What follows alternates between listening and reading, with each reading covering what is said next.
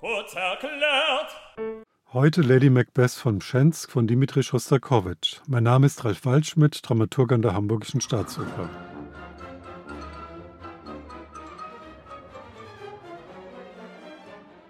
Lady Macbeth, dabei denken gewiss die meisten sofort an Shakespeares berühmte Tragödie um den schottischen Adligen Macbeth und seine Frau, seine Lady, die ihren Mann antreibt, einen Mord nach dem anderen zu begehen, um die Königswürde zu erlangen. Für das Paar bei Shakespeare geht die Sache nicht gut aus. Wie es im Hexen prophezeit haben, wird Macbeth schließlich in der entscheidenden Schlacht besiegt. Seine Frau findet den Tod von den Dämonen des eigenen schlechten Gewissens verfolgt. Das hat tatsächlich zunächst nicht viel mit der Handlung von Schostakowitschs Oper zu tun.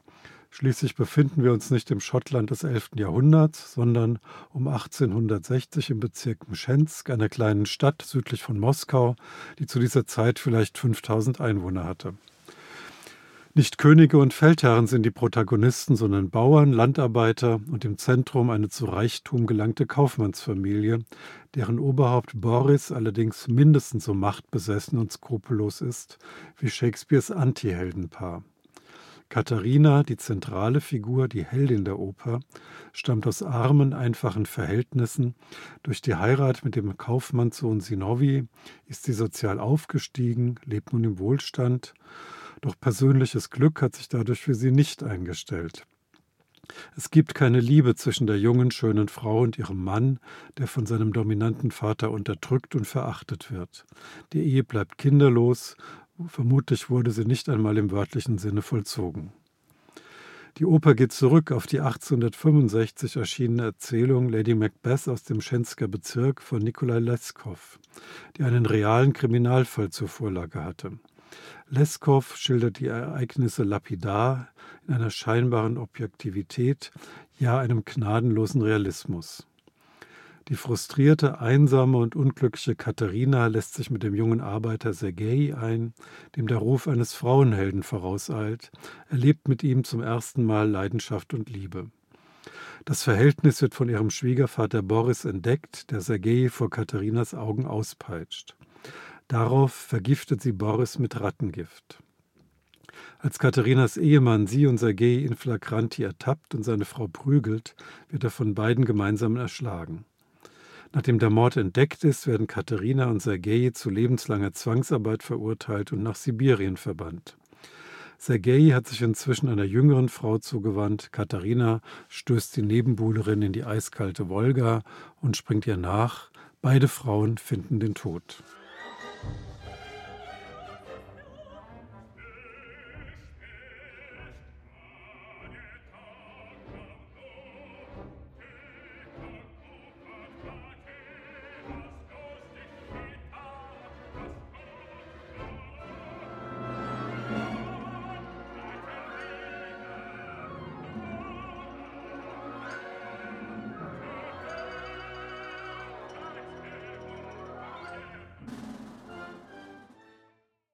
Diese Oper war ein beispielloser Welterfolg. Kaum ein Werk des 20. Jahrhunderts verbreitete sich so schnell über die bedeutendsten Opernbühnen. Nach der doppelten Uraufführung im Januar 1934 in Leningrad und Moskau brachte es Lady Macbeth von Mschensk mit diesen beiden Produktionen innerhalb von zwei Jahren auf 177 Aufführungen. Aus aller Welt reisten Dirigenten und Intendanten in die Sowjetunion, um Schostakowitschs Oper zu hören. Bereits im Winter 1934-35 dirigierten Arturo Toscanini und Arthur Roczynski Ausschnitte daraus in den USA. 1935 fanden Premieren unter anderem in Buenos Aires, in Zürich, Cleveland, an der New Yorker Met, in Kopenhagen, in Stockholm, Prag, in Pressburg und Ljubljana statt. Dimitri Schostakowitsch, er wurde 1906 geboren, war mit Ende 20 auf dem Weg zum Weltruhm. Auch seine Sinfonien wurden nun von berühmten Dirigenten wie Otto Klemperer oder Leopold Stokowski in ihre Programme aufgenommen. Doch noch im Jahr 1936 zog Schostakowitsch seine Oper zurück. Was war geschehen? Am 28. Januar 1936 erschien in der Pravda ein Artikel mit dem Titel Chaos statt Musik, nachdem Josef Stalin eine Vorstellung besucht und bereits in der Pause verlassen hatte.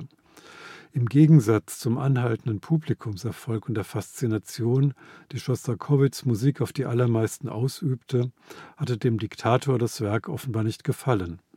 In der Pravda war zu lesen, Zitat, von der ersten Minute an verwirrt den Hörer in dieser Oper die betont disharmonische Flut von Tönen, Bruchstücken von Melodien, Keime einer musikalischen Phrase versinken, reißen sich los und tauchen erneut unter im Gepolter, Geprassel und Gekreisch.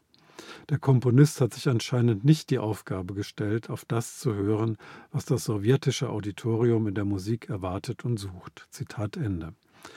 Das kam einem Verdammungsurteil gleich, dem eine Pressekampagne in der gesamten UdSSR folgte und in der Zeit des stalinschen Staatsterrors, in dem in Schauprozessen nicht zuletzt Hunderte von Künstlern und Intellektuellen zum Tode verurteilt wurden, bedeutete das Lebensgefahr.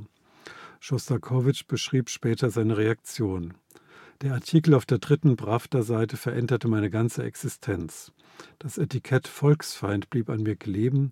Ich brauche nicht zu erklären, was dieses Etikett in der damaligen Zeit bedeutete. Soweit Schostakowitsch.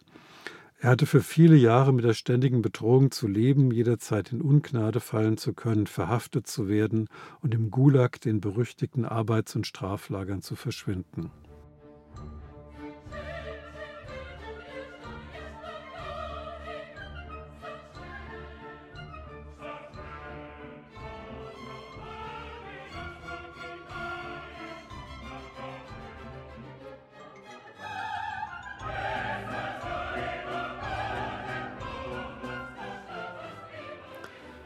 Es war vermutlich nicht nur die musikalische Umsetzung, die dem Diktator missfiel, die Geschichte selbst ist provokant genug.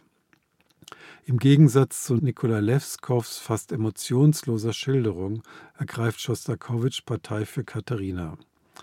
Schostakowitsch bezeichnete sein Werk als Tragödie Satire, Tragisch ist das Schicksal Katharinas, einer jungen Frau, die aus einer tristen Ehe ausbrechen will und mit allen Mitteln ihr Recht auf eigenes Glück einfordert, dabei aber von den Verhältnissen und vom eigenen Gewissen unter unerträglichen Druck gesetzt wird. Als Sergei, dessen Glück sie will, sich von ihr abwendet, geht sie in den Tod. Satirisch ist die Schilderung der Gesellschaft, in der Katharina ihre Tragödie durchlebt. Schostakowitsch selbst formuliert es so. Ungeachtet dessen, dass Katharina die Mörderin ihres Mannes und ihres Schwiegervaters ist, sympathisiere ich mit ihr. Ich war bestrebt, der ganzen Lebensweise, die sie umgibt, einen finsteren, satirischen Charakter zu verleihen. Dabei verstehe ich das Wort satirisch durchaus nicht im Sinne von lächerlich oder spöttisch. Im Gegenteil, mit Lady Macbeth bemühte ich mich, eine Oper zu schreiben, die den Charakter einer demaskierenden Satire trägt, Hass hervorruft und die Krämerwelt verhöhnt. Eine klare Positionierung gegen die herrschenden sozialen Verhältnisse und für die Heldin der Oper ist Schostakowitschs eindeutiges Anliegen. Er wollte zwei weitere Opern zu ähnlichen Themen schreiben. Er plante eine Trilogie über die Lage der Frau in den verschiedenen Epochen Russlands, die er aufgrund der Vorkommnisse um Lady Macbeth nicht verwirklichen konnte. Schostakowitschs Musik ist gerade in der Schilderung Katharinas, in den Momenten, in denen sie alleine ist, über ihr Leid, ihr Schicksal nachdenkt, lyrisch grundiert, von eindringlicher Tiefe, einer Ausdruckskraft, die zu Herzen geht.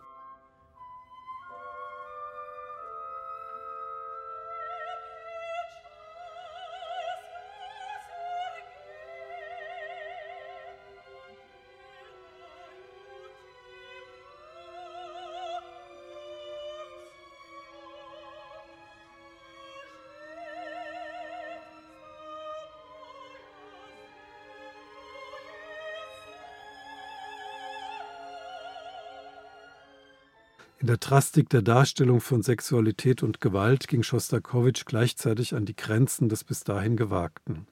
Am extremsten wohl in der musikalischen Umsetzung des Liebesaktes zwischen Katharina und Sergei, eine orgiastisch brutale Musik, die sich immer mehr steigert, bis sie sich in Posaunen Glissandi erschöpft. Diese Passage hat Schostakowitsch ebenso wie einige sexuell eindeutige Textstellen selbst nach der Uraufführung und noch vor dem Pravda-Artikel abgemildert.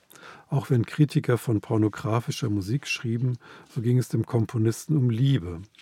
Ich widmete Lady Macbeth meiner Braut, schreibt Schostakowitsch, meiner zukünftigen Frau. Versteht sich, dass diese Oper auch von Liebe handelt, aber nicht nur. Sie handelt davon, wie Liebe sein könnte, wenn nicht ringsum Schlechtigkeit herrschte. An diesen Schlechtigkeiten ringsum geht die Liebe zugrunde, an den Gesetzen, am Besitzdenken, an der Geldgier, an der Polizeimaschinerie. Wären die Verhältnisse anders, wäre auch die Liebe eine andere. Es dauerte 30 Jahre, bis Schostakowitschs Oper in einer stark abgemilderten Fassung erstmals wieder in der Sowjetunion gespielt werden konnte, unter dem neuen Titel Katerina Ismailova. Erst nach und nach wurde die Urfassung rekonstruiert. In Hamburg erlebte sie unter der musikalischen Leitung von Schostakowitschs Sohn Maxim 1990 ihre Erstaufführung. Inzwischen steht das komplette Notenmaterial zur Verfügung, das Schostakowitsch für die Uraufführung geschrieben hatte. Darauf stützt sich die aktuelle Produktion an der Staatsoper. Gesungen wird in russischer Sprache mit deutschen und englischen Übertiteln.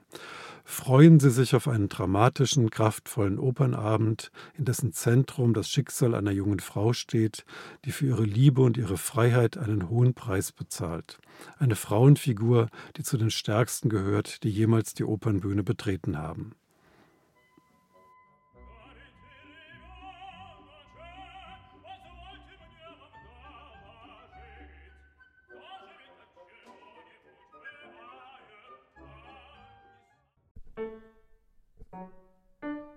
Kurz erklärt.